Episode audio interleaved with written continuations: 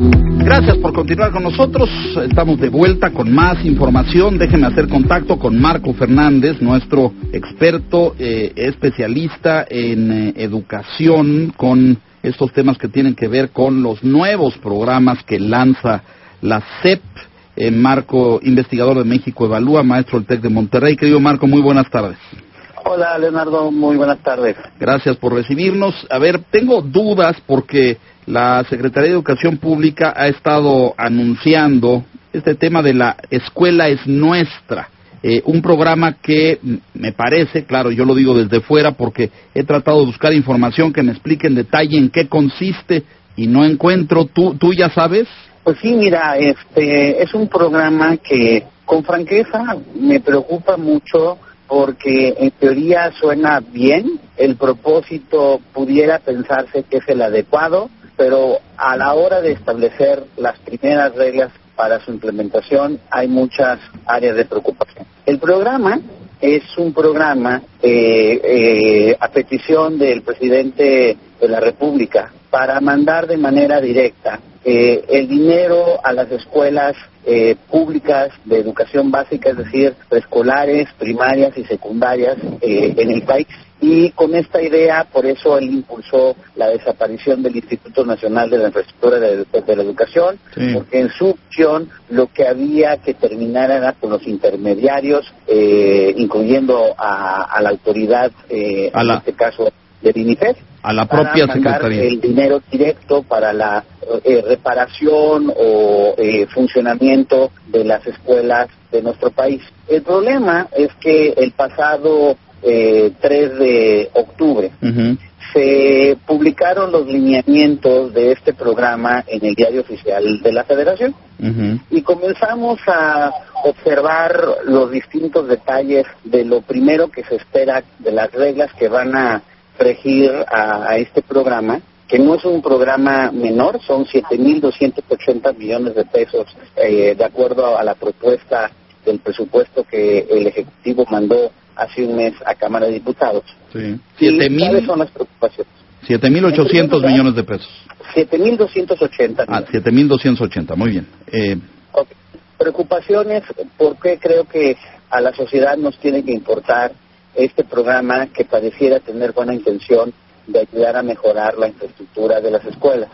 En primer lugar, porque los mecanismos para garantizar su distribución y el ejercicio de los recursos, como muchas de las cosas que lamentablemente que ha estado impulsando el gobierno federal, pues a diferencia de lo que dice el discurso de que pues todo transparente, rendición de cuentas y evitemos eh, espacios a la corrupción, pues las reglas están puestas en sentido contrario.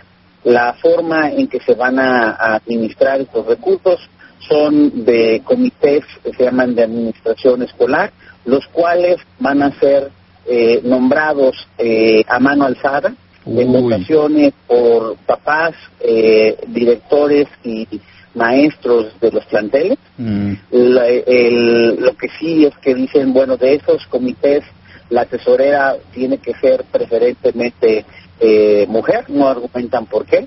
Son más confiables. Bueno, eh, pues según, según asumo, porque ni siquiera viene la explicación, pero asumo que eso es el supuesto que está detrás de esa regla. Pero empiezan aquí los problemas.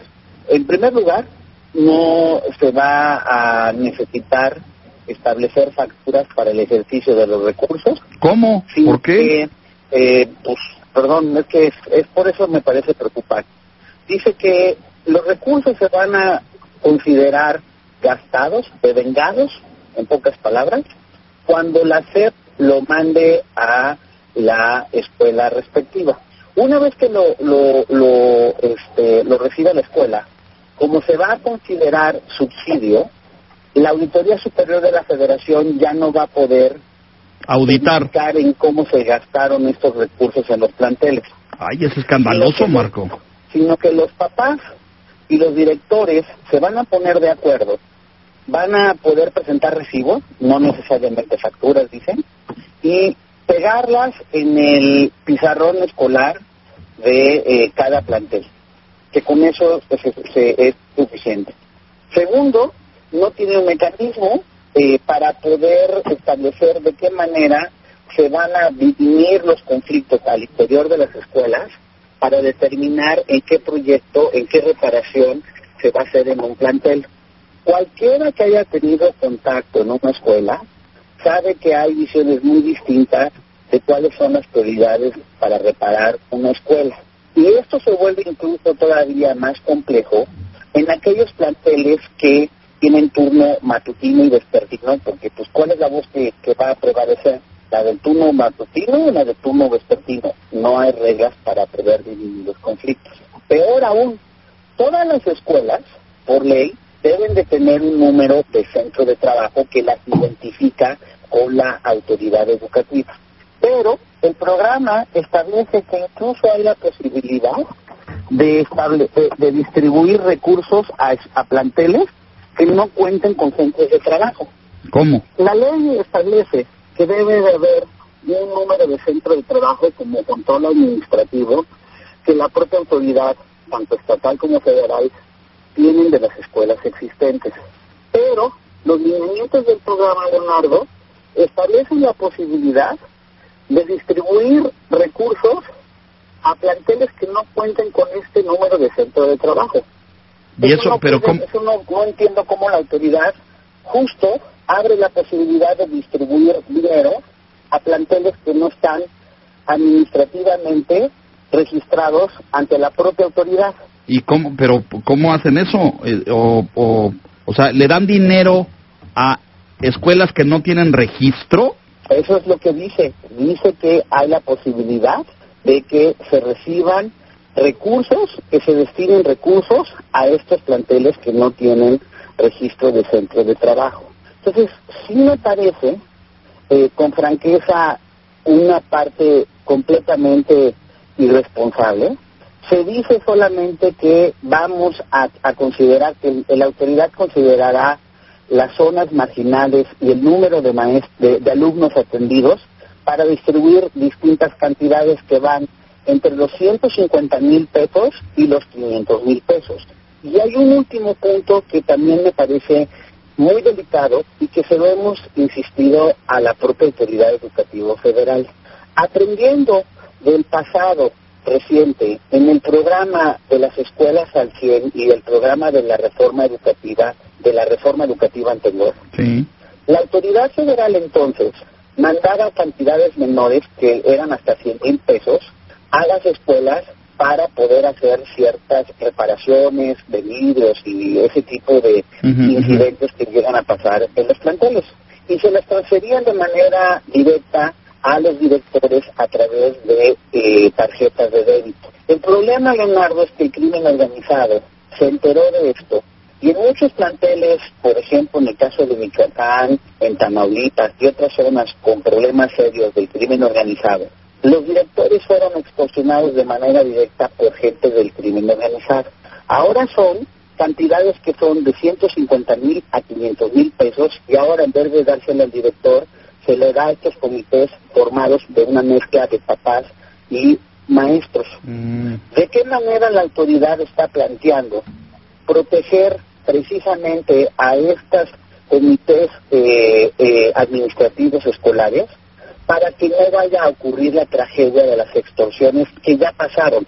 ¿Y Hasta ahorita no ha dicho tampoco cómo le van a hacer. Están conscientes que es un problema importante. Nosotros les hemos insistido en la importancia de que incluso tendrían que tener reuniones intersecretariales con sus colegas de la Secretaría de Seguridad, con los colegas de Hacienda, con incluso personal de la defensa, para saber de qué manera pueden garantizar transferencias a recursos que sean lo más eh, protegido posible. Claro, o sea, la dispersión de recursos segura y garantizada. Me parece gravísimo, ¿eh? Es, como repartir dinero sin control, sin registro y sin auditoría. ¿Quién va a supervisar que ese dinero llegó y se ejerció adecuadamente? Pues según, eh, eh, según establece el lineamiento, las secretarías de bienestar solo va a verificar que en efecto la autoridad educativa haya mandado los recursos al plantel. Pero el ejercicio de esos recursos, perdón, brilla por la ausencia cualquier supervisión del ejercicio adecuado. Valga. Me decía la autoridad educativa recientemente de cómo eh, pensábamos mal, que por qué nos fijábamos en estos detalles Claro. y no más eh, que pudieran este eh, reconocer que se estaba tratando de mandar recursos eh, eh, A la las escuela, escuelas que pues más sí. lo necesitaban. ¿Y qué te respondió la autoridad? Que no, que para qué te quejabas. No, el problema cuando yo escuché esa, ese cuestionamiento a nuestras preguntas, yo pensé, dije, bueno, precisamente hace poco, eh, Esther Duflo y Banerjee, estos economistas, ganaron el premio Nobel. Y una de las cosas que justo en una conferencia que dieron hace unos años a los secretarios de Educación de América Latina, es que no basta con las buenas intenciones, Claro. que necesitas utilizar criterios objetivos, la evidencia, para la distribución de recursos tan fundamentales como es mejorar la infraestructura y garantizar con mecanismos que precisamente eviten la tentación del desvío de estos recursos para que sí lleguen a las poblaciones más necesitadas que buscas atender. Pues sí, claro. Y esa parte, y esa parte, perdón, Leonardo, es lo que pareciera que hay eh, un total desprecio a ese tipo de advertencias que son para que estos, estos programas que tienen una buena intención sí terminen de producir los beneficios sociales sí. que. Y métricas, métricas, a ver qué, esto que dices. Es decir, sí, distribuimos dinero, lo entregamos a la escuela, verificamos que no se lo roben, que llegue a donde tiene que llegar, pero luego que se empleó en algo que sirva. Es decir, los recursos tendrían que tener una métrica de efectividad, como todo programa social, porque si no, pues nada más andas repartiendo dinero a lo tonto y pues a ver si llega. Marco, se nos acaba el tiempo. Gracias por el comentario, el análisis. ¿A partir de cuándo arranca esto? Pues el programa está literalmente por arrancar, ya hicieron los lineamientos y ahora tienen que ver de qué manera van a hacer la selección dentro, de- dentro del universo de 233.163 escuelas que hay en el país, cómo le van a hacer para repartir estos 7.280 millones de pesos. Bueno, y supongo que no a todas le- les tocará lo mismo, ¿verdad? ¿O sí, es parejo? pues se supone que van a tomar en consideración el grado de marginación y el número de estudiantes que atiendan. Pero otra vez, ¿qué vas a privilegiar? ¿Un, un número mayor de, de estudiantes beneficiados o escuelas que estén más marginadas? ¿Cuáles son las ponderaciones que tú vas a tomar en consideración?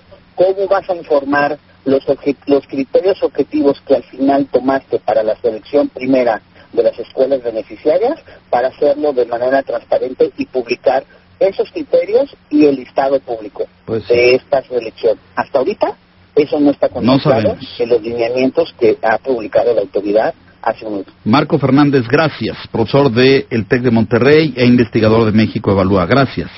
Gracias. Buenas noches. Un abrazo, gracias. Mire, ese es